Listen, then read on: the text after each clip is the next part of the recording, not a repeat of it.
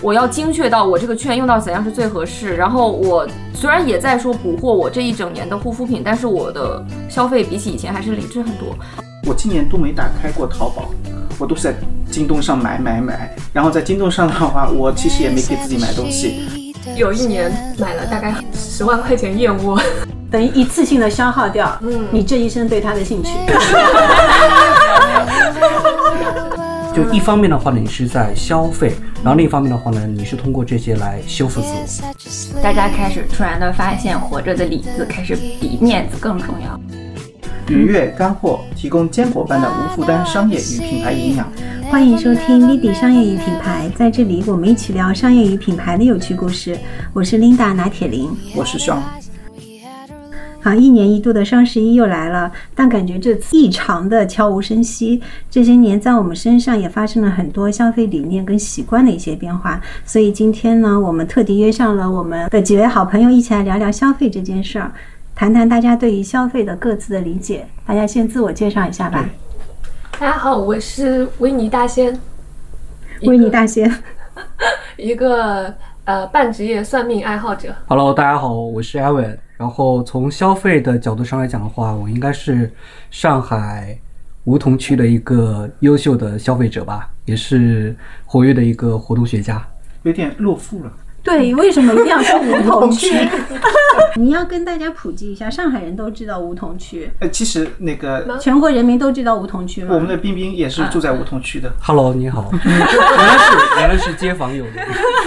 区有区有。哦，梧桐区的话呢，应该就是泛指在上海徐汇，然后主要是以那个呃武康路、安福路，还有就是。呃，乌鲁木齐路这一带，然后因为盛产法国梧桐，其实不叫法国梧桐啊，是那个呃旋铃木，然后聚集的这样的一个片区。然后现在的话呢，主要是以这种线下体验型的消费为主的这样的一个街区，老干部也很多。嗯，Hello，大家好，我是冰冰，然后一个普通的广告从业者吧，也是在梧桐区的啊。你是你是住在那个武康大厦大楼的附近是吗？嗯，对。Hello，大家好，我是小雨，然后我是一个什么都爱买的九零后女生 跟我们的这期话题非常契合。嗯，好，欢迎大家。那我们先来让大家晒一下双十一的这个清单，我们每个人都可以晒一下，看看今年啊跟前些年大家的双十一消费有啥不一样吗？我看到大家都打开了自己的手机。哎，首先我问一下，你们双十一的话，基本上。是在哪些平台会购物？对我这个是我刚才一开始想说的，我今年都没打开过淘宝，我都是在京东上买买买。然后在京东上的话，我其实也没给自己买东西，都是给我爸妈买了一些大米呀、油盐啊这些东西。所以我觉得，我今年双十一就跟像平平常双十一一样，就是。没什么买重贵那个贵重物品，就是一个普通的，觉得它有促销，因为有些必需品嘛，那所以我就趁着这个时候买一下就 OK 了。大仙，你呢？我每年双十一都是有主题的，就是就是给自己设定一个消费主题呃，又会根据自己的这个兴趣吧，就是我就是有一些，比如说像猫粮。像卫生纸这些是雷打不动的普通用品，然后当然除这些普通用品之外，我每年大概会有不同的兴趣点。嗯，就我可能今今年买彩妆买的比较多，那前两年可能买保健品买的比较多，然后有时候会买那种仪器类的护肤仪器，还会有一年买了大概很。十万块钱燕窝，就是就是我每年主题不一样，买的东西都不一样。那我问一下，这十万块钱燕窝，你觉得自己发生了什么质的变化吗？嗯，可能可能就是吃了，就是让我连续吃了两三年之后，我就再也没有碰过这个品类。就是十万块钱，你吃了两三年才消耗掉。对，就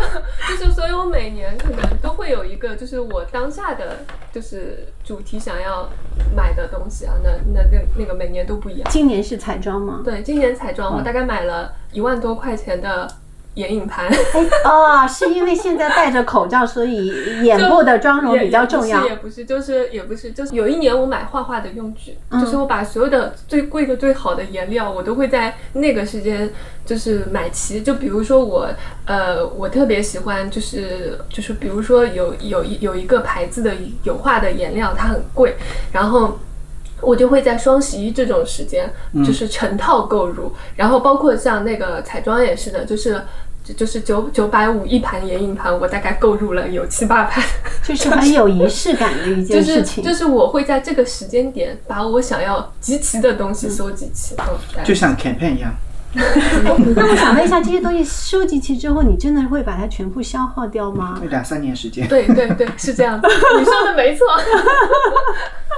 啊，我所以我知道你为什么每年要有个主题了，因为你两三年当中要不同不不同时间去 run。因为我因为我买买完这个主题，我下一个就不会再买这个主题的东西了。对，等于一次性的消耗掉，嗯，你这一生对它的兴趣。是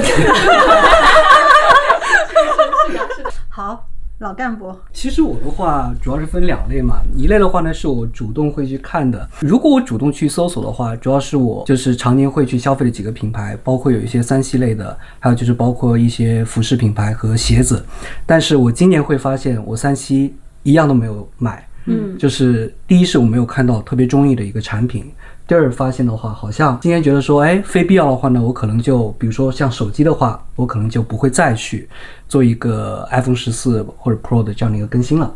然后还一类的话呢，就是属于这种凑单类的。那像刚才其实 w i n n 有提到，像一些日用品也好，或者说是我会买一些，因为我是长沙，然后长沙那边的像一些比较辣的一些这种。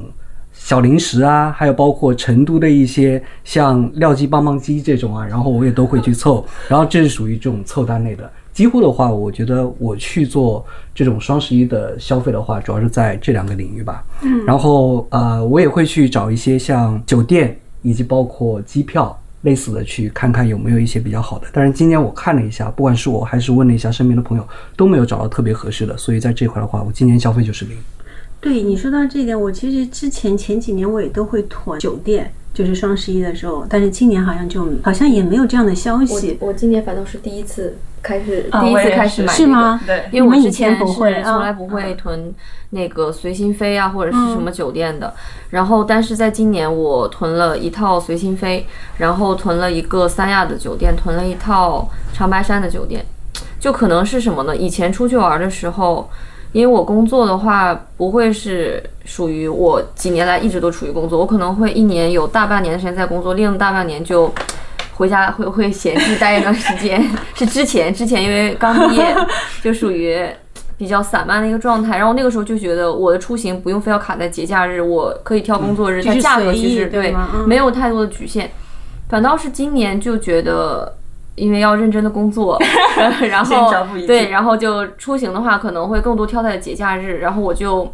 突然间对直播间产生了兴趣，然后我通过一些大主播的直播间，然后就购入了一些。但是我不确定这个是不是最划算，因为我平时对他的关注非常少。嗯，只是在这次直播间当中，我觉得嗯还不错。那我既然有出行的打算，我就把它购入了一下。对，所以你这次双十一大概花费了多少钱呢？大概？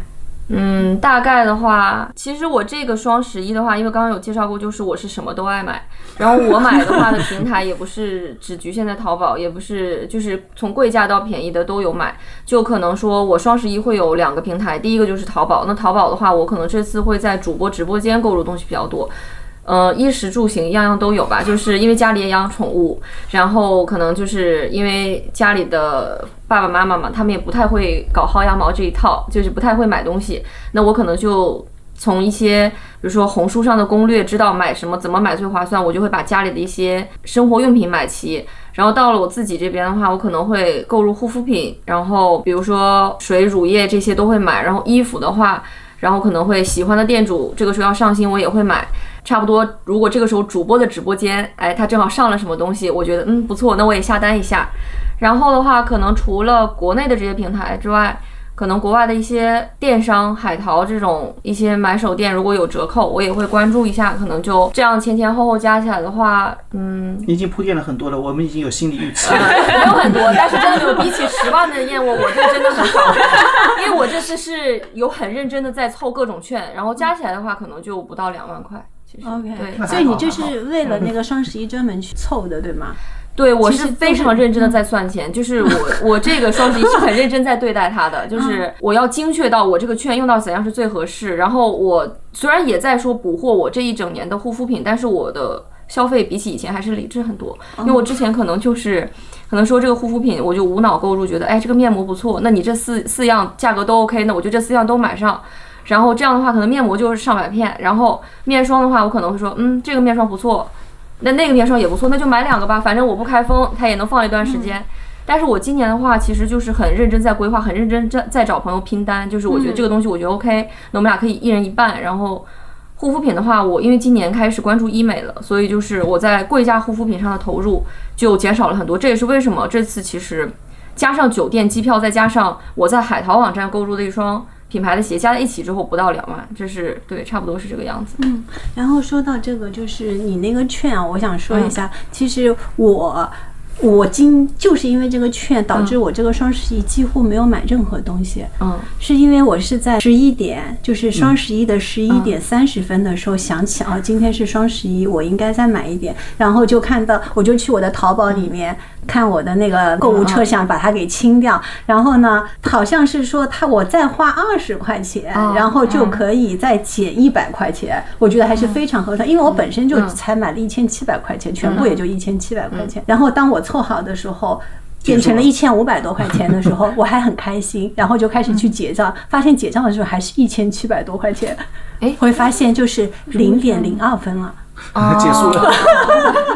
明白了，非常复杂。而且我一直觉得双十一，我一直以为它可以再延续一天或者是两天，没想到这一次好像到了第二天，因为我它就它就没有了，就完全就没有了。所以感觉这一次就是电商平台好像也没那么的起劲。因为我这，因为我平时很爱买东西嘛，我其实是这样，我发现这一年淘宝上的活动是比之前会多的。嗯，它可能去年来看的话，它满二百减二十或满三百减五十，类似这样的活动，它不会是你隔一个月就能发，可以。我现在就发现它基本每个月都有活动，你错过这个活动，你下个活动你也赶得上。对，所以我也这次双十啊一的话，也是头上有一波，然后双十一当天也有一波活动，然后也有券，但是券的力度是不一样的。然后再下加上现在就是感觉像处于一个信息茧房，你你你看到的购物的信息太多了，就太多人会把就是红书啊、淘宝，他会把你想要的东西一直推到你的眼前，怎么买最划算就一直会看，一直会关注，对，就是这样。所以双十一 somehow 也没有那么的一个像以前的那么的，就是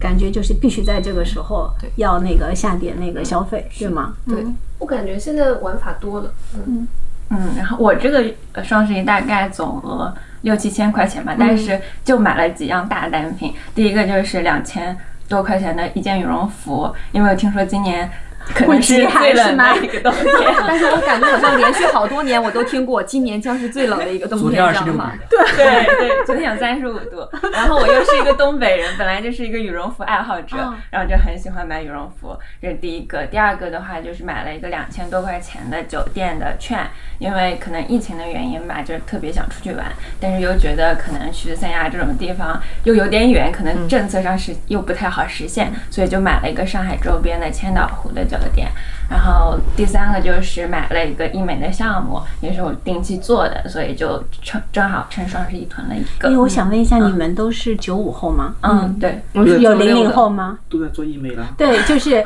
就是医美，你们都说是医美，因为我其实也挺认可医美的。我在二一年的时候是第一次尝试医美，我觉得效果还挺好的。他们是很多的那个就是高价的化妆品都没办法解决的一些一些问题，所以我想。那个，因为我是七零后啊，我觉得我做医美是正逢其时。那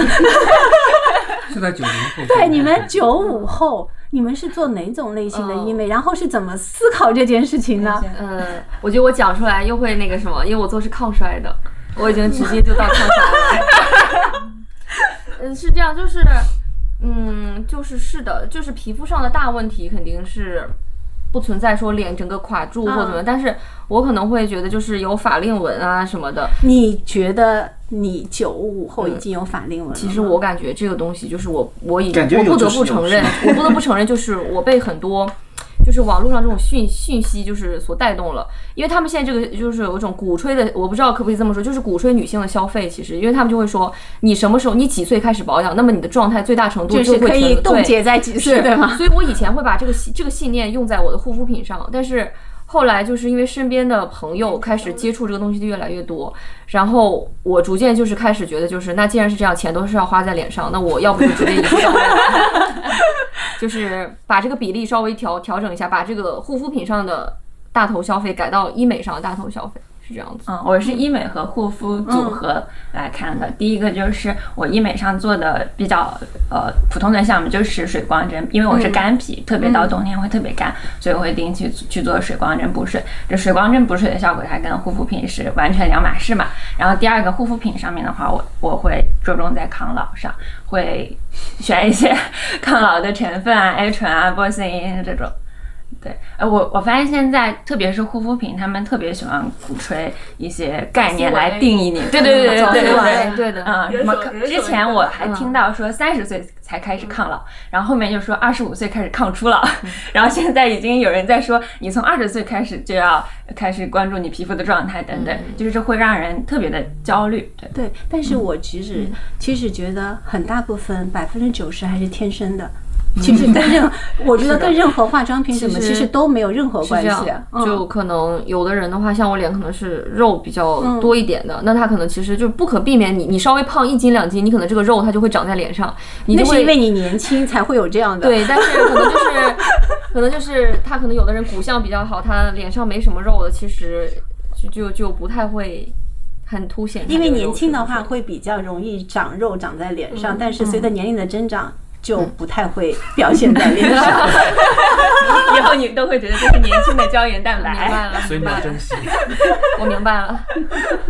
除了刚才你说你一般把钱花在脸上，那大家有没有一些日常的固定的开销在日常消费当中？不固定，因为我可能我其实就感觉我有时候跟大仙蛮像，就是我这个阶段喜欢这，就像你刚刚说你喜欢彩妆，这个是我大学的时候也非常喜欢，就是我大学的时候正好那个时候在国外，然后就很好买，限量版出什么我都会买，但是现在就是也不用，而且我现在也不在花上彩妆上面再花钱了，因为我已经找到了最适合自己的，我就一直用一直用，就不太会那个固定。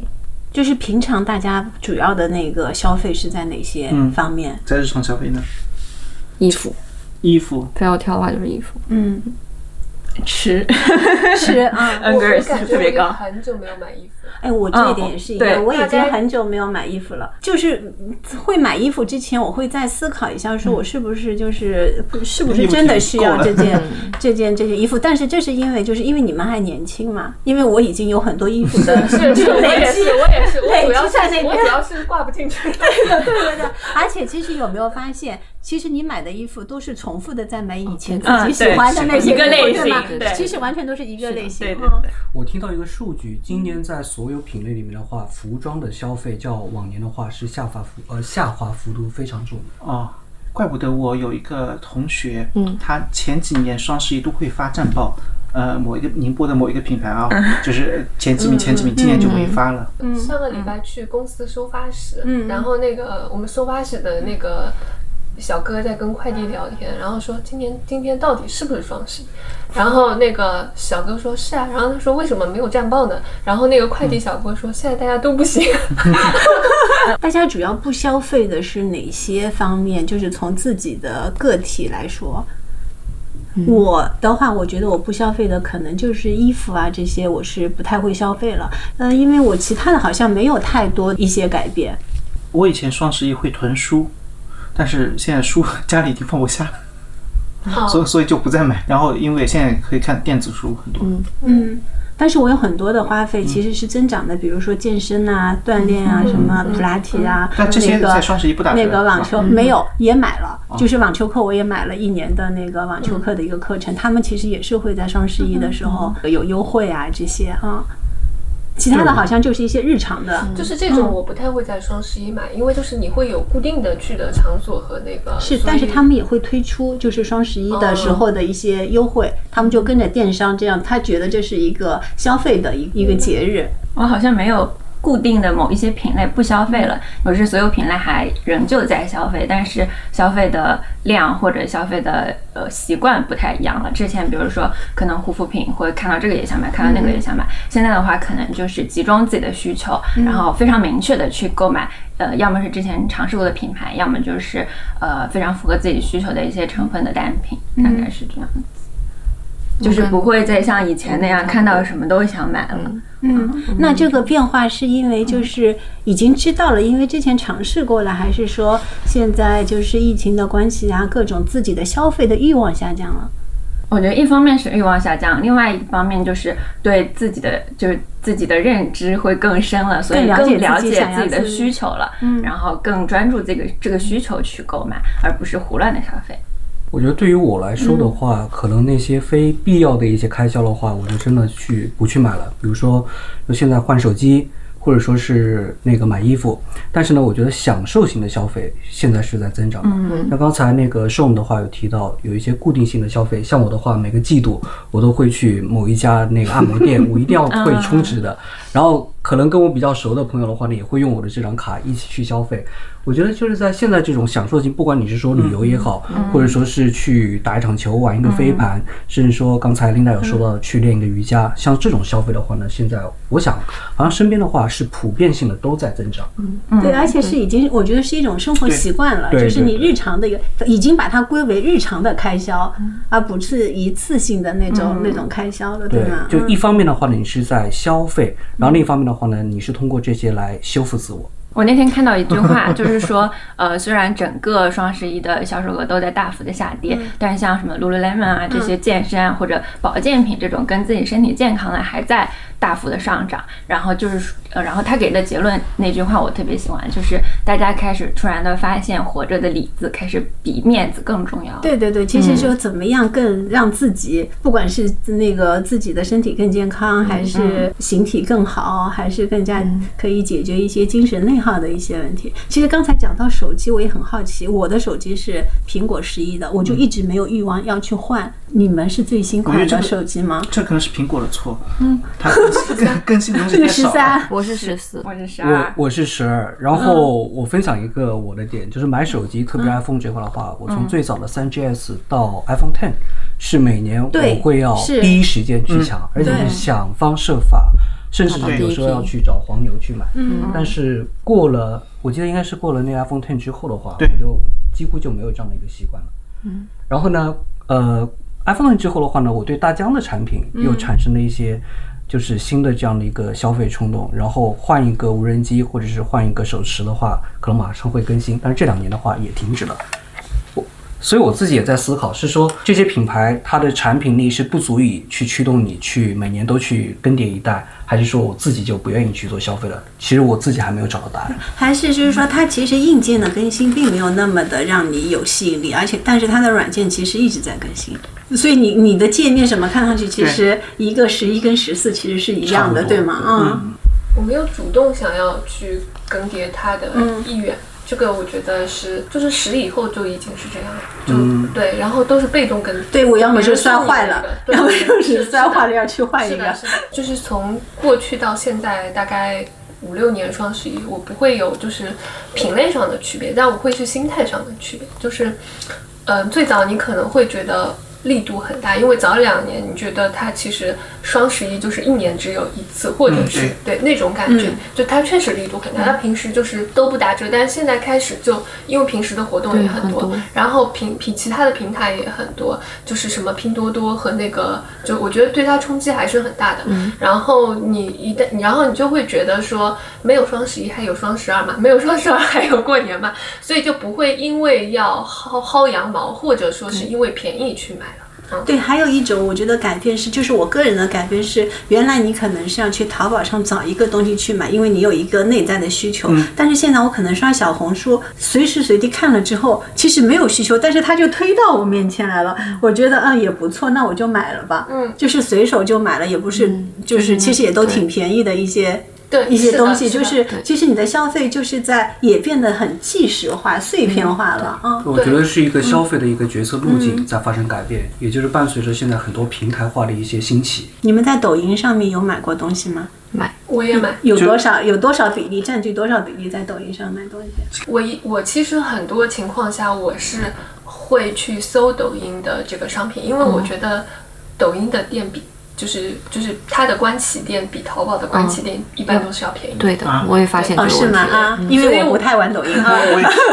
因为所以，我一般在就是我想到要买什么，嗯我通常是这样的：被小红书种草，种草完了之后，我会先去搜淘宝，因为淘宝上是品类最多。像小红书种草，经常种草你一些奇奇奇怪怪的东西嘛，嗯所以你就会先去小那个那个呃淘宝上去确认一下这个东西有没有进驻中国，有没有官方旗舰店。有的话，我就会去看它有没有小那个抖音店。如果它没有抖音店，那我就考虑是买在淘宝上买，还是海淘买，还是拼多多买。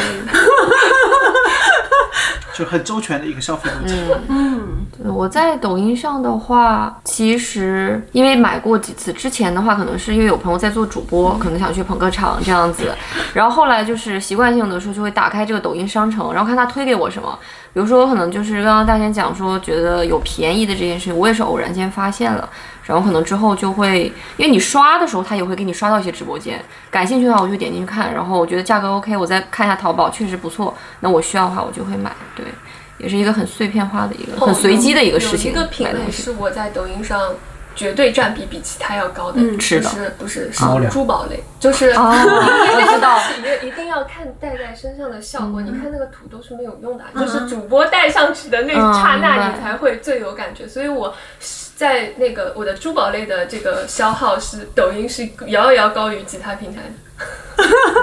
get 了。哎，那个，那大家经历了上海，因为至少有两个月的风控嘛，大家因为这两个月的风控，有没有一些消费习惯上特别的明显的改变？我觉得从我的角度上来讲的话，可能疫情对我最大的呃，你能够去走到线下的时候，你就要尽可能的去走到线下。第一，你会发现通过线下的话呢，其实过程它是有享受的，不管你是吃一个 brunch 也好，或者是说那个去买一个什么商品也好，你会去享受这样的一个过程。你像我对于一些日常的消费品来讲的话，其实我是一个特别喜欢逛便利店的人，因为逛便利店的话，你会发现这件事情效率很高，你会很清楚的某一家便利店它在什么样的货架位置去摆放什么样的商品，你可以去买完之后就即刻去走，你不需要通过这种线上听他的一段介绍。或者是通过一些什么这种消费促销，其实它对你的整个的消费的一个决策路径是形成了一定的干扰，所以走到线下的话，你会发现它的一个幸福感某一种程度是更强的。然后另外一个的话呢，就是我今年在疫情之前的话呢，其实是想买一个自行车。买一个那个就是折叠式的自行车，然后我也看中了一个品牌，但是的话呢，确实也是有些小贵。但是疫情之后的话，我就哎毫不犹豫就买下了。我觉得这件事情的话呢，就是说，呃，过完疫情之后，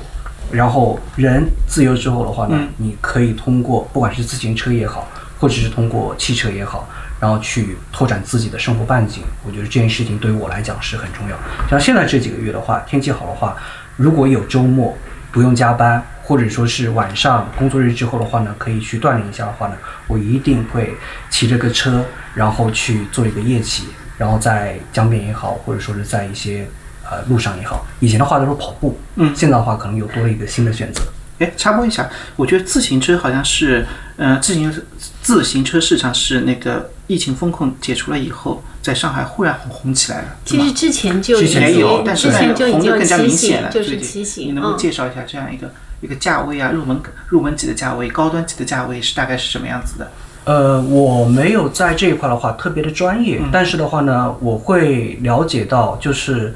现在大家对于这种自行车的话呢，主要是分两类嘛，一类的话呢是这种折叠式的，折叠式的话呢，可能就大家会就是比较了解的，像 Brompton 小布。然后像 Birdy 这种，嗯，然后如果说再往上面那些的话，就是玩公路车，公路车的话就会更加的专业。像周末的话呢，有很多这种骑行的社群，然后大家会比如说约到滴水湖，或者是骑车道。像昨天的话呢，会有一个叫做是那个。就是西装趴，就是大家要穿的非常的 gentle，要骑复古自行车，复古自行车，然后在那个就刚刚说的梧桐区区，然后大家 哎有这样的一个交流。还有的话呢，是为了被大家拍摄吗？可以上传到抖音上呃，去。照片确实成片效果是很好的。啊，对，嗯，对，我觉得它某种程度上来讲的话呢，就是说你通过这样的一种，也算是一种仪式感。对，它会把一个人就是你向往的这样的一个生活，或者是你一种状态，能够表达的这种淋漓尽致。我觉得这是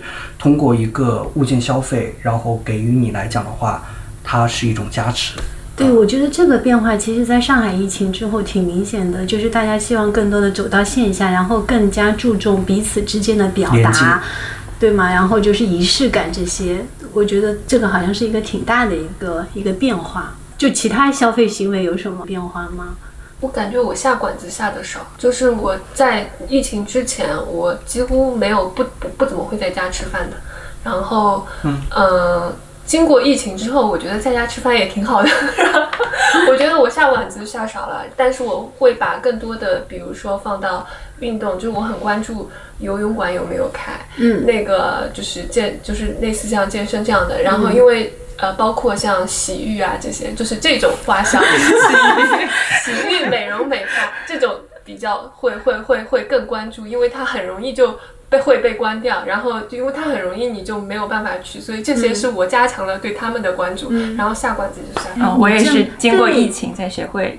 做饭的自己。对你这么一说，好像真的疫情之后，我真的挺少，除了就是聚会啊什么，就是必要的这些聚会，好像就很少，就是真的就是家里人一起去吃个饭，或者自己去下个馆子，好像是的确是少了。嗯，对我只要有时间，现在基本上能在家自己做。然后我每个星期最期盼的就是到了周末可以自己在家做饭。对我，我是每天都是自己带饭到公司吃的啊，而且我发现，在我们公司就是这种习惯就越来越多了。原来在中午吃饭的时候，可能就那个叫外卖就几个人嗯可能在那边吃，但是现在大家都要去抢位置了，所以我也要错分吃午饭，就是高峰时间基本上就是那个吃饭的地方基本上都是坐满，大家都在热。我们公司从原来的两个微波炉增加到了四个微波炉，然后还增加了一个冰箱，可想大家带饭有多有多少啊？好像是，的确是，好像带饭的人更多了。我觉得一方面可能是从自己健康的角度，因为我带饭其实是从自己就是那个控制那个就是健康饮食的这个角度出发的。嗯，对，确确实实家里自己做的菜，可能相对来说会控油啊、控糖啊都会比较好一点。对，但我不太一样，我整个疫情之后的话，我就再也不想吃自己或者家人做的饭了。你 那你得提升自己的厨艺。其实有时候是一种，就是我觉得也是一种自我疗愈。其实我有时候就是那个，比如说压力特别大的时候，我就会去做烘焙。我觉得那个其实是一种可以让你沉浸在里面，然后其实是一种自我那个消化，其实就把自己的一些负面的情绪给消化掉。但疫情之后的话，我回到公司，然后我看到就是以前吃了几家外卖，吃的还蛮多的，后来都倒闭了。这件事蛮可惜的情还让我觉得有一段时间蛮失落的。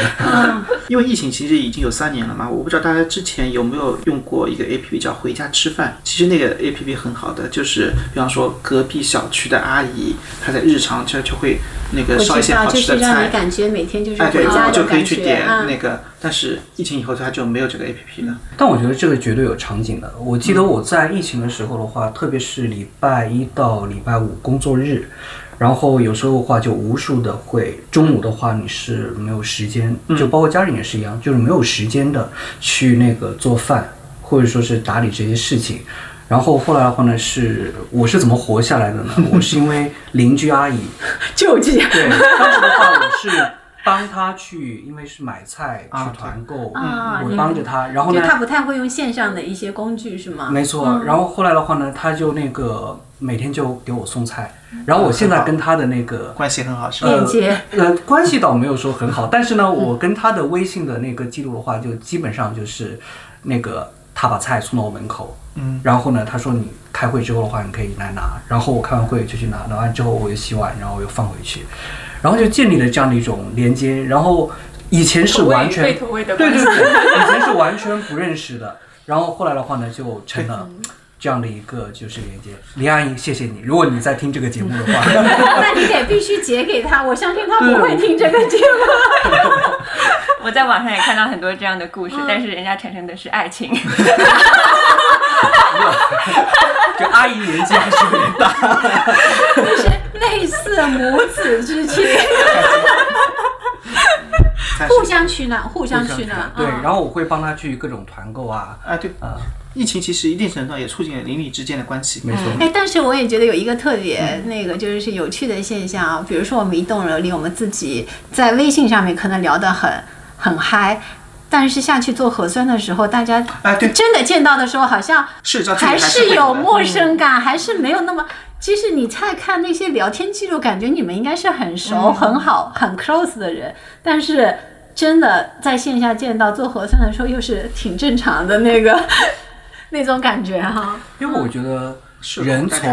我我不认为这是社恐，因为我觉得就是人从线上到线下的话，它有一个破防的过程。这个破防的话呢，你可能要找到某一个点。如果你就像那个像迷你喜欢撸猫的，或者说是养了宠物的，有可能邻里之间的话，你一场这种宠物的互动的一个聚会，马上就可以把这样的一个尴尬给打破。包括你像那个五元路有一家那个骑行驿站，嗯嗯，它不是卖车，它就是说把这种骑行爱好者，你都可以在里面，然后泡杯咖啡，或者说是租用车，当然它也可以帮你去代卖啊。然后通过这样的一个线下的一个据点或者干嘛的话呢，可以把这样的一个呃不同的人，然后因为某一件事情而聚到一起。我觉得这就是要找到一个所谓的这种破防的点，它是要去打破这种人与人之间的这种陌生和不信任的。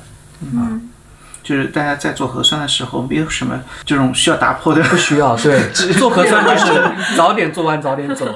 保持一定的距离。对，要保持距离。最近大家有没有一些非必要的消费啊？我觉得我的消费都挺非必要的。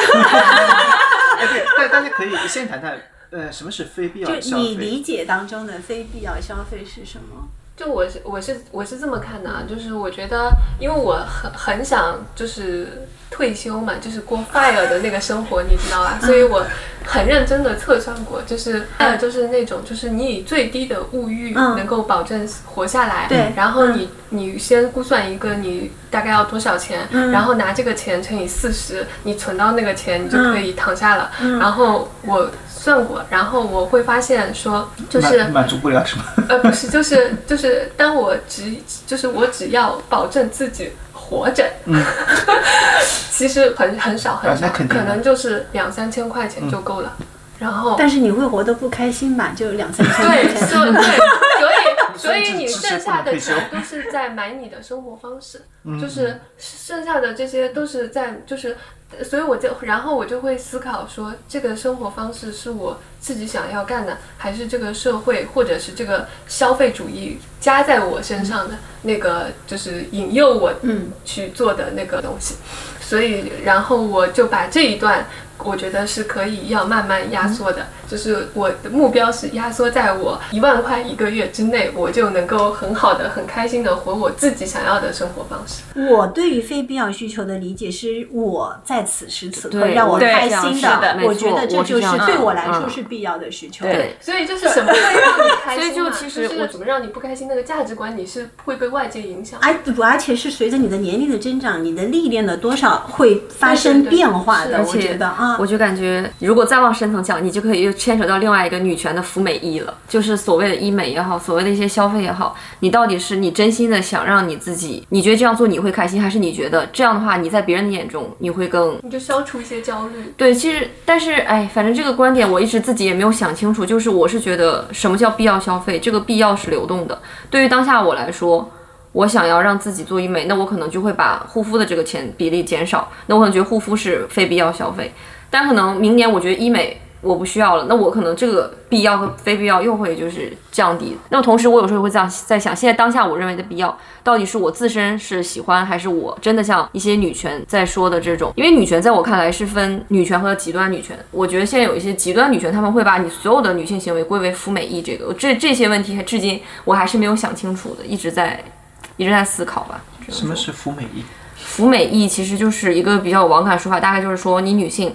你喷香水也好，你做美甲也好，你去刮腋毛也好，你去，呃，任何让你可能变美的，都可能是让你在服美役。这个服美役可能是在一些人的理解角度是这样子，是在一个男权的社会下，你觉得男性觉得为什么男性不用刮腋毛，为什么男性不怎么怎么样？只要男性不做事，而女性在做，我这个理解可能有点浅显啊，就是他们会觉得女性也许在服美役。我觉得这还是比较表面的。我觉得还是所有的一个现象，要看你的出发点是什么。比如说，我觉得我做医美就是为了让自己开心，对吗？让自己保持一个很好的一个状态。但是如果是其他的同学做医美是为了让她的男朋友觉得她看上去更漂亮，那她就是服美业。因为现在很多她在，我觉得还是从你的那个根本点、那个出发点不一样。然后我今天早上我有听到一个非常有趣的一个观点，是说现在大家都是男性也变得越来的越就是要漂亮这个角度，就是要精致啊这样的角度。其实这个背后暗示的是，其实男性的权利在慢慢的变弱。嗯，因为如果你要靠漂亮去表现你的价值，基本上都是弱者带来的那个、那个、那一个阶层所带来的一种一种行为的表现。对，前阵子网上有个很火的词叫“细狗”，就是 大家说这个词，有的人认为这个词的出现特别好，因为它代表着之前都一直是女性被男性凝视，但是这个“细狗”这个词就是反过来，完全反过来，对女性凝视的视角，他觉得女性被。凝视了这么久，我们终于可以有一个很好的反击点去凝视男性了。但是我不是很认同我觉得这种互相凝视的，我是觉得这有点状态。这词是小红书上出来的。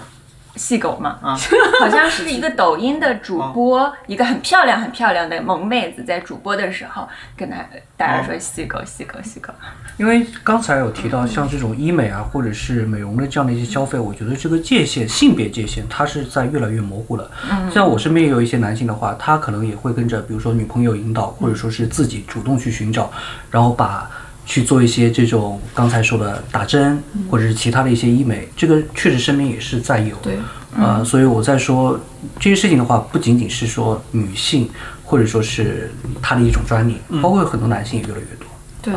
欧美国家也好，或者日韩国家也好。这可能会更加的是一种常态。对我做我做医美的那个地方，就有一个，他就是销售小姐姐吧，就是跟我说，他们店里有一个人，就是是一个云南的一个大概七十岁的老伯伯，每个月要飞上海做来做一次，就是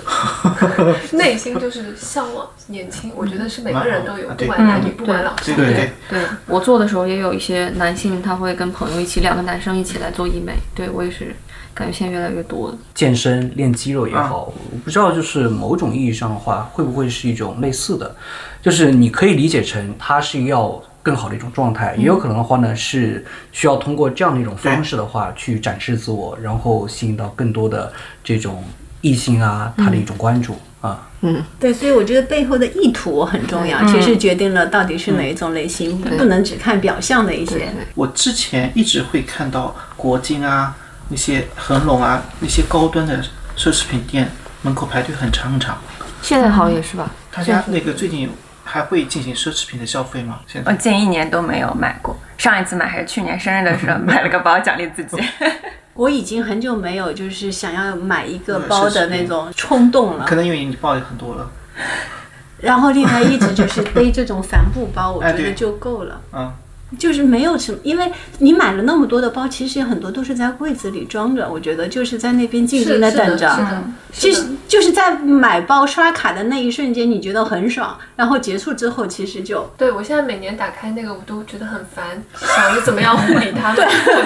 他们不是说包包非常的保值，甚至是那个，所以你才要护理它。啊，就同样的钱，你放到股那个基金里或放到股票里，你发现几年以后，你的钱就是已经没了，或者还是原数，而拿着你钱去买。包的那升值了些人，对他们对升值有这这这个。只限于几几我几个品牌。我以前是看过一个理论，应该是在商业周刊上看到的一个分析，就是近几年来的话，所有的投资渠道里面的话，你说做股市、做房产，还有包括一些这种大宗期货啊，还有就是跟这种包包相比的话，最终发现限量的包包的话，它是所有的这样的投资品里面的一个硬通货。对，它是最保值以及最赚钱的。当然，它可能是一个梗，但是的话呢，某种意义上来讲的话呢，就是说，哎，它不仅仅是一种消费的，就像刚才说的那个自行车，如果二手卖过一年的话，可能价格还要涨。我对我最近听说，就是很多人那有钱人买大 G 买路虎，对他都会真的是那个就很保是值，二手你你就是说买二手车卖掉，你还可能赚一点，说不定啊。是它包括那些手表也是。对对对，嗯。但是我觉得这也是一种消费主义的一种借口，其实，嗯因为你真的买了这些包以后，至少是我我我不太会去去流通啊，然后再去，这其实就是对自己买一个包的借口我。想到一个有趣的问题，就是大家会用闲鱼吗？我会，我会资深闲鱼用户。在闲鱼上一般会买什么或卖什么？买的话，我是买的多的是乐高。我之前有一阵很爱玩乐高，然后就是收了很多绝版别人拼过，的乐高吗？不是是全新，但是因为哦绝版了，然后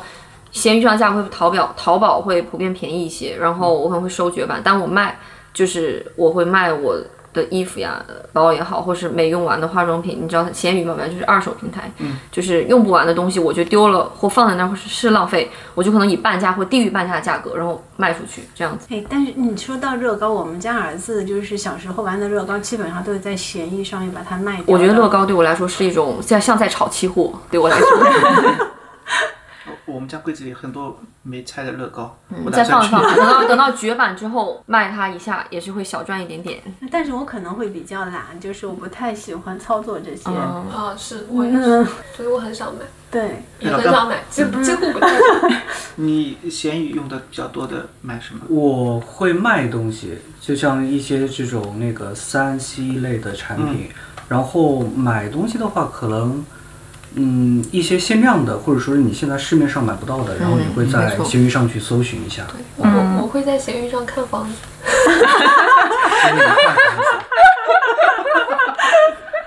那应该说你在其他地方也会看，你对房子比较感兴趣。是鱼塘吗不是，就是我们前面鱼塘。是就刚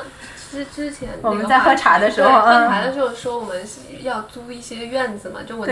就农民房对就是。农民房，嗯因为你知道农民房是不太会在这种正常的渠道上面，我一般会在闲鱼农民房。但我一直认为小红书的平台、小红书的渠道是特别适合做这种类似于说闲鱼或者是二手交易的，但是我没有怎么看到过在小红书上有二手这些东西它没有啊。产品化。就小红书上有很多淘海淘店，我是、嗯我是会看到的，但是就是二手确实比较少，而且、嗯而且小小红书我感觉就是哦，另外要说就是就是像小红书这样的代表，我觉得就是近三年疫情期间，然后其实我我我以前我觉得啊就是疫情之前我有很多囤货的习惯，嗯那个是因为我经常，比如说你可能要去，比如说像日本是囤货大国嘛，嗯你每次要去买很多东西，然后就是你会有几个目的地国家或者目的地地区是你要去囤东西的，因为这个东西你在国内买不到。但是疫情这三年，我觉得发达了很多，大部分我原来要囤的东西而且都能买到。价是的格什么的，价格今年就是大跳水，对很多东西，嗯，哦，有没有？咱说到化妆品啊，我以前就是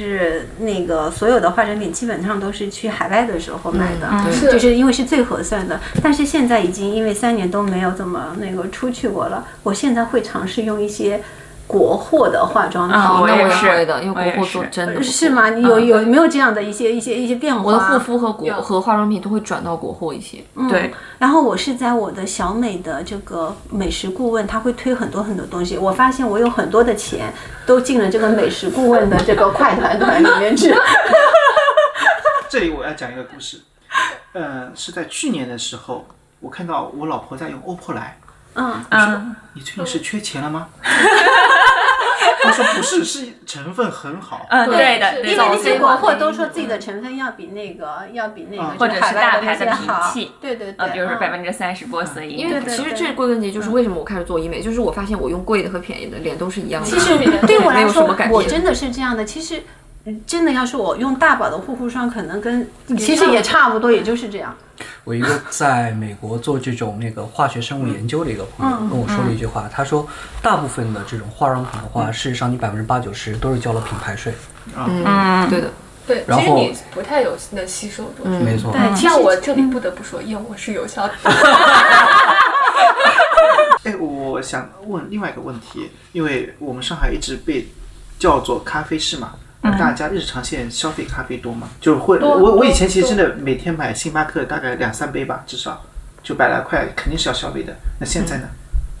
我是被迫不不在上面花费，是因为我突然发现，在某一年开始，我喝咖啡会头晕，我会不 抗不抗这个东西，就是感觉你这是外面外在对因素。外在因素，我已经不会花这个。我是基本上每天都会有，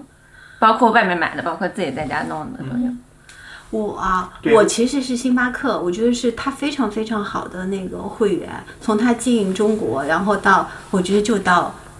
去年，我一直应该是在它的如果会员体系里面，它可以去看到，我觉得应该是 top 的那个，嗯，那个会员，我就是每年我觉得我会花很多的钱，就像那个上说的，我大概以以前的话，我一天都会喝两到三杯，但是我现在已经应该是疫情之后。还是疫情前就已经有这个变化了，我就不太我不太去星巴克了，我基本上都是自己做吧。然后，因为我们公司现在有一个星巴克的那个 to B 端的一个咖啡机，所以它基本上就是十二块钱一杯美式。嗯，那我每天的话也就喝这一杯美式，其他的两杯我都是自己做的，因为我觉得它的口味已经不适合我了。对，我也分享一下吧。我觉得首先讲到星巴克啊，我觉得星巴克的话，其实早期的话呢，可能不管是上海还是全国各地，都会认为说啊，它是那个咖啡界的这样的一个标杆性的这样的一个品牌。确实，从用户体验上来讲的话，我觉得星巴克做的是很好，无论是线上和线下。但是恰恰我发现，就是回溯这几年的话，星星巴克开始我不太去消费的点是在于它开始有那个飞快了，要一个很小的口令，然后对取一杯咖啡。嗯然后那时候的话呢，我会发现星巴克它整个的品牌或者说它的一个商业模式，再从这种体验型的消费转型走效率性的消费，它要去扩张，它要去比如说跑它的一个量，然后反倒是我认为它在本质上的产品创新上面的话呢，它是没有突破的，甚至是在倒退。看以前星巴克的用的牛奶。可能还是某某品牌，那现在的话呢，可能就是已经在用料降级了。所以我对星巴克整个的，不管是在产品还有体验上的话，我觉得是对我来讲的话，已经失去了就是吸引力。如果我要消费，就是如果我要找到这种效率型的消费的话，我会去比如说 Manner，嗯，然后如果我要找口感的话呢，你说在上海的话，现在有很多的精品咖啡。我以前住的像呃附近有一个叫 T 十二，嗯，那家咖啡我就会非常喜欢。然后包括那个，你说现在这种比星巴克要稍微好一点的，我觉得 CISO 还有 M Stand，、像 CISO 的话，今年双十一的时候还有很多的这种咖啡券啊，还有一些联名的一些卡，我就我去，买了它的我就买了十年。咖啡豆，就是啊十年的一个精品咖啡豆，我觉得真的不错。我感觉我错过了一些什么我。抢到了它十年 CISO 的限咖啡豆定杯子。是很好的，啊对。然后咖啡这件事情的话呢，我觉得在疫情期间的话呢，它也是一种，或者说是我多巴胺的一种来源吧。就是在你觉得说很焦虑，或者说是工作特别头大的时候，然后你自己在家里泡一杯咖啡，然后有这样的一段时间，能够去疏解一下，是很重要的。对，因为我觉得咖啡至少对于我们来说已经成为一种日常了，嗯对它已经不再是一个就是不。不是一个什么身份的象征，或者是需要什么仪式感，不需要，就是非常内在的、自我的一个东西。你你怎么开心就怎么来的一个一个日常，嗯。但最近会发现这两年的话，又从咖啡开始卷这种中式茶饮。嗯这是 包括很多咖啡也开始奶茶化。然后，但我想再补充一个，现在星巴克唯一对我有的价值，就是说我跟一个不太陌生呃，就陌生人或者是跟朋友约一个地方的时候，我会说那个要聊几句话的话，那就在星巴克。我觉得它就是这样的一个一个作用，因为都比较容易找到。因为你对这个场景、这个空间已经信任了，就是你知道啊，大概他服务员也不会特别的过分的打扰你，然后他的这种嘈杂程度或者怎么样？像小学生要去麦当劳去写作业也是一样。对，因为而且他到处都是的，就是跟人约的见面就会比较容易找。对，我分享一个观点啊，就是，嗯，就我觉得咖啡现在变成一个生活习惯，所以其实，呃，不管是什么类型的咖啡，基本几乎每个人每天可能都要喝上一杯两杯这个样子。但是就是就是我呃我观察下来是这样子的，就是呃不管是什么品牌，其实咖啡店的盈利都在当季的新品上。然后他其实都是在玩一些花头，把那些对大家都一样的类似的这些东西再卖一卖。我但这个东西对我来讲，对我很有效果。就就是我知道，就是因为我最开始发现这个问题，是我跟我男朋友去喝咖啡的时候，他万年都是美式，他就认为其他的都是智商税，然后我就很热衷于点那个。当季新品，因为就是那个是快乐，你懂吗？就像圣诞的长长线的快乐，就是咖啡榛果拿就是。你你你会觉得在你每天重复的日子当中，终于有一天让你不那么那么有一点不一样。然后呢，我我有我们有一个同事，他让你自己觉得活在当下。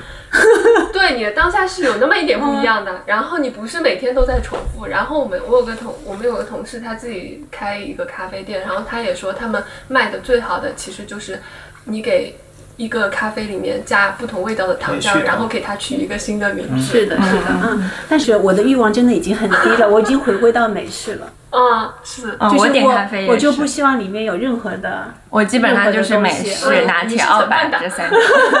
对，所以跟年龄没关系，九五后也是美式嗯，。对，我也是美式，也是为了那个就是健康。对健康，为了健康成分的。哎对，我觉得大家消费是越来越理智和理性。嗯，更加知道自己想要的是什么。对对，日本曾经出现过一阵就叫低欲望社会，现在也是低欲望社会对。对，没有走出来那大家中国会有出现这种情况吗？尤其是你们九五后、零零后这一代，你们在消费上，我觉得应该还是蛮冲动、蛮热情的。那我觉得早晚会有那一天，我第一天，一切都经历过了之后是吗？因为就经常也会听父母在耳边说什么啊，我像你这么大的时候，我也怎么怎么样，等到你像我这个年纪，你就会怎么怎么样，或者是你现在就会发现。如果你一直无度的消费，你没有存款的话，你是很没有安全感的。可能越长大越会明白存款的这个重要性。对，所以你现在就开始存款。我对我是从今年开始才终于有了存款的概念，就是要有要有自己的积蓄。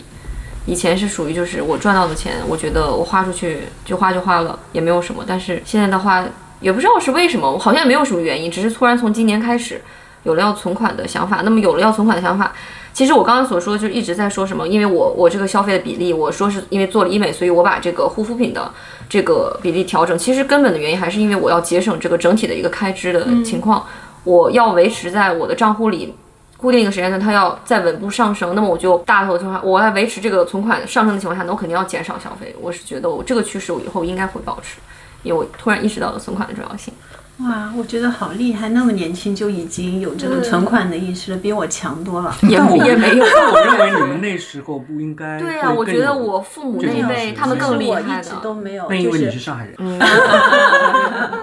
我一直都是非必要不消费，就是非刚需不购买。然后基本上，呃，护肤品啊或者什么都是用一囤一，就是然后出一进一的这种状态。你有囤的这个理念，你就已经不够那个哦不不但是也不是，我只有非常消耗的会囤，比如说牙刷这种，我一个月起起码要换一次，那我一次买六支不过分吧？嗯，然后其他的大件像护肤品这些不会囤，然后就是，但是我觉得非必要不消费这种，它带来的。对于我来说，带来的结果不是整个消费总额的减少，而是整个消费结构的变化，就是非必要的会急剧的下降，然后必要的还是会甚至会品质更高一点，消费额更高一点。嗯包括像消奢侈品啊，然后衣服啊，基本上我近一年都没有什么消费，然后反而是食品，因为越来越注重在家吃饭了，对食材的要求更高了，然后食品会更多，包括运动啊，然后包括一些享受型消费，因为在整个就是大环境都比较失控、比较紧张的情况下，会更倾向于让当下的自己过得更 chill 一点。嗯，那你会不会就是那个把自己的家布置的更加那个舒适一点？因为在家待的时间会比较长，嗯会这方面的消费会增加？我会买什么更舒服的床垫，然嗯后更舒服的睡衣，然后更好看或者更护眼的台灯这些。然后更好的低端。嗯，我对，我觉得低欲望社会这呃低欲望社会这样的一个课题命题其实是蛮大的，嗯，但是它会跟着这种经济周期，包括整个社会的一种发展的结构是强相关。我不认为说将来的话会是普遍性的走入这样的一种社会性的这样的一个低欲望，但是我确实也感受到了身边大家这种对。对，已经开始就是迈向这种低欲望的消费也好，甚至是低欲望的这种生活状态也好，包括可能大家都不去买房了，或者是不去买车了，甚至是还有一些就是不去生娃了，不去谈恋爱了，都有。呃，因为他会觉得说这件事情的话，我一旦就是陷入到了这样的一个你的那个路径或者规则里面的话，你会把自己、你的投入、你的时间、你的资源也要消耗在里面，那么你就是一个付出者。嗯就是大家更有自己的活法。更有自己的活法了、啊。而且我相信啊，就是中国这么大，就是不同的这种生活方式也好，或者是多元的文化也好，一定是能够容纳下的。对，就像我们今天刚刚聊到的，去乡村、去郊区去住很好的那种环境的别墅，其实也是一种消费的一个多样化的一个分支。没错，下期节目你们现现在的创业都是一种高端消费。还是一种非常有需要有冒险精神的，需要有冒险精哎，神的消费。我那我觉啊得现在理财也是一种消费了。如果从对某种意义上来对，就是我下一个问题就想问一下大家有没有买保险啊，或者是理财这方面的产品在？有啊，我一直没有，我有，我也有，嗯，我这个概念一直很弱。那可能是你家里有别的人在理财，你的老婆在理财，或者是好像也没理财吧，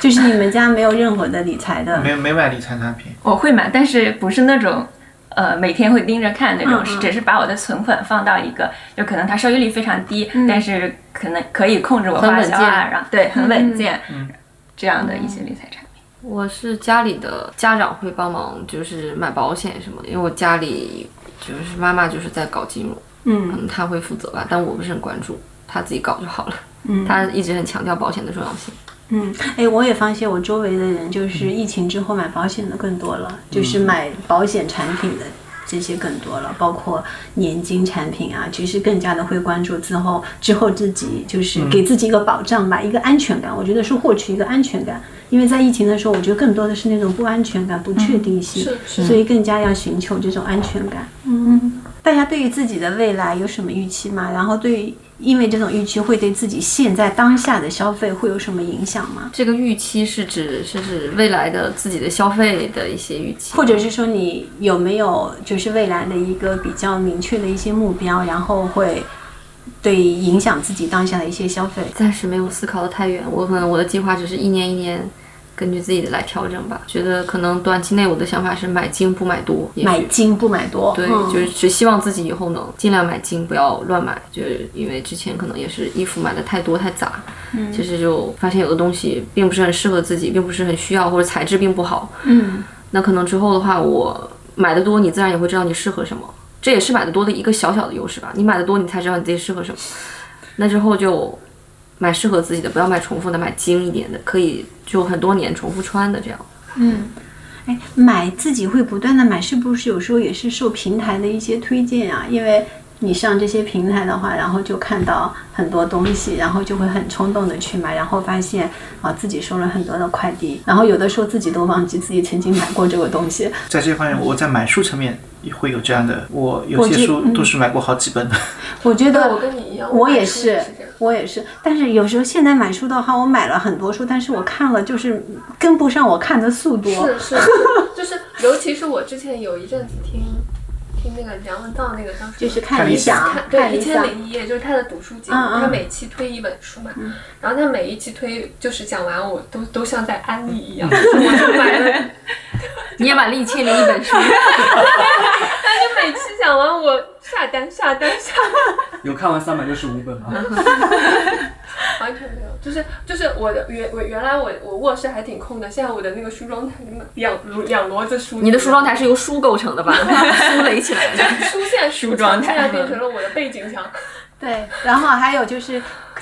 家里的各个地方都可以放书。对然后还有一种理念就是不同的地方可以放不同的书，可以适合你不同的场景书成了来看。装饰品，成 装饰品。所以你们比如说存量的这些书的话，会通过像闲鱼或者是多抓鱼这样的平台，不会，我因为不会卖我一直认为我自己有一天 对会我也是，我也是学的，我也而且会看的。新这样的东西，你寄出去的那个运费其实也不低的，因为还没有看新书，可能比你看过的书更多。我会买，我在闲鱼我用的闲鱼还挺多的，一般一般卖的就书还有衣服这两样东西，然后买的话就护肤品，护肤品的话是因为我不喜欢囤货，但是像直播间大促节点它就很多嘛，比如说一百片面膜，然后五瓶面霜这种，所以我就倾向在闲鱼上去呃拼一拼啊这样。其实我跟你们说，我那个就是上一次应该是二零一九年去日本的那些面膜，我还没用完，到现在 到现在都还没用完。所以你们还敢用吗？现在？敢用啊，这没啥不敢用的。只要不是在买来时候是过期的，我囤的时候都过期，了。而且我觉得我的脸不是那么的敏感，不是那种敏感型的。就是想问各位，呃，您认为什么是品牌？推荐一个您认为有成长性的品牌，最近发现的一个自己比较喜好，可以推荐给大家的一些品牌。我我只能先想第一个问题，就是是在我理解的品牌，我我个人的看法就是，当我想到一个品类的时候，我会首先想到它，就是我心里第一个会跳出来的，在我看来就是一个蛮好的品牌。不知道，这是我浅就是浅的理解。品牌即品类，对对对对，就是这种感觉。啊，我记得你之前我有跟你讲过一个我买东西的，对对对，就是我是那种人，就是比如说现在有很多牌子在出平板电脑，但是我永远只会首选苹果的，因为我就会觉得，就包括电车也是很多很多种类的电车，就我可能在我心中我会觉得特斯拉是我最信赖的，不知道为什么，就是我的一个消费的习惯就是这个东西它是由哪个品牌首先推出的，我心心中就会对这个品牌这个东西产生一种更更多的信赖感，很奇怪。嗯，我觉得品牌对我来说，它的加成会比较小，因为它的溢价对我来说可能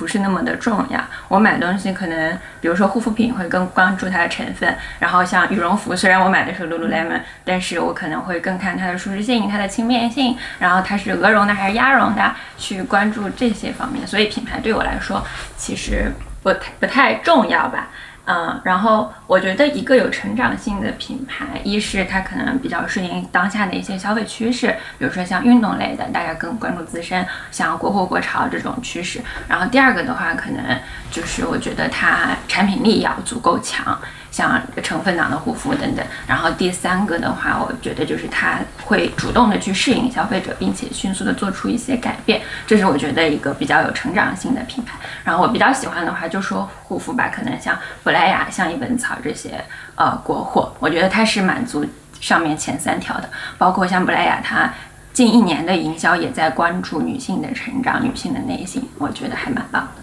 嗯对，对于我来讲的话，就是每个阶段我喜欢的品牌是很不一样的，可能每年都会有一个变化。但如果说要推荐的话，我今年的话可能会推荐就是一个类型的品牌吧，就是所谓的这种公益品牌。嗯，我觉得就是哎，包括现在可能大家比较熟悉的 Patagonia 也好，或者 Orbis 也好，还有就是 Freetag，就是做这种那个循环包。嗯，呃，这些品牌的话呢，事实上已经从一个很垂直的小众的品类，然后已经在国内的话呢开始大众化了。呃，为什么会推荐它呢？其实就是就近期嘛，可能大家如果看到国际的这样的一些主流媒体的话呢，事实上大家会关注到就是气候变迁大会也在召开，所以像有一些商业品牌的话，它也会跟这种绿色啊、碳足迹的追踪啊、这样的一些全球性的这样的一些话题，然后联能够合利华挂钩在一起。最近在搞碳足迹的一些什么，对。而且这几个品牌的话呢，它不装，而是说把这样的一些事情的话呢，事实上它是在它的一些就是企业运营当中，它是有足够的那个就是实践，通过这种实践去表达这样的一些理念，然后又聚集到它的这样的一个人群。我觉得这种品牌的话呢，就是在当下也好，或者说是未来几十年当中也好，会变得越来越重要吧。所以说，如果要推荐的话，可能是我会推荐这样的一个品牌、啊。所以你是会为这种环保和可持续理理念念买单的人是吗我？会，我的包还有包括就现在穿的这双鞋，嗯然后那个 Patagonia 我今年也有买，嗯哦，我会去买。然后因为我也会买 Allbirds 什么这些品牌，但是我买它可能是因为其他产品力上有一些优势，比如说它羊毛鞋可以机洗，因为它本身就非常舒服，它的产品力就很强，嗯就是你穿这双鞋就是踩屎感。嗯，对的，对的，然后又加上它有这样的一个理念的话，就是往往你买一种理念，就是说你没有时间去实践它，就像你想去环保，但事实上的话呢，我自己也不是一个特别的环保主义者，嗯，但是我可以通过这样的一个消费的话，把这样的一个就是算是也是勉强去做一下，就是支持一环保主义种理念，嗯对就买了等于做了。嗯，对对对对对，可能是这样。然后关于什么是公益品牌，我们之后在 show notes 里面可以给大家解释一下。嗯，嗯，可能因为我自己是做品牌吧，所以我其实反而没有这种 想法，就是我完全不 care 品牌。他相信什么？他是什么样的人？他是什么样的人？我觉得都是品牌造出来的。对对，我会认我会认为这些都是人为操作人为做对做出来的，所以我不 care。我其实买，我其实喜欢一个品牌，或者我会一直买它的产品，就是因为它可能它有它的产品有某一个别的产品无法替代的东西，就是其他的产品做不到，所以我不太会买那种就是我跟这俩东西这俩东西功效是一样的，那这个可能这个多一点，就是就是大大。然后，然后可能就是两产品差不多，你通过玩一些呃营销的这个视觉的表现也好，或者是那些也好，就是这种我不太会买，我会就是呃我会买那种一旦我找到就是这个产品它是有一个特点无可替代的，我就会买它。所以就是要有一个产品点，让你觉得是无可替代的，就 OK 了。嗯，对，就包呃，就我举个例子，比如说我最近买那个眼影盘，我说一千块钱一盘，我买了大概有五六盘。想问一下，你买的是什么牌子？感谢收听本期话题：一笔商业与品牌上线小宇宙、苹果博客和 QQ 音乐。如果觉得还不错，请给我们五星好评，以及分享给身边的朋友，这对我们很重要。也期待给到我们更多的改进意见，让我们下期做得更好。Yes, I just leave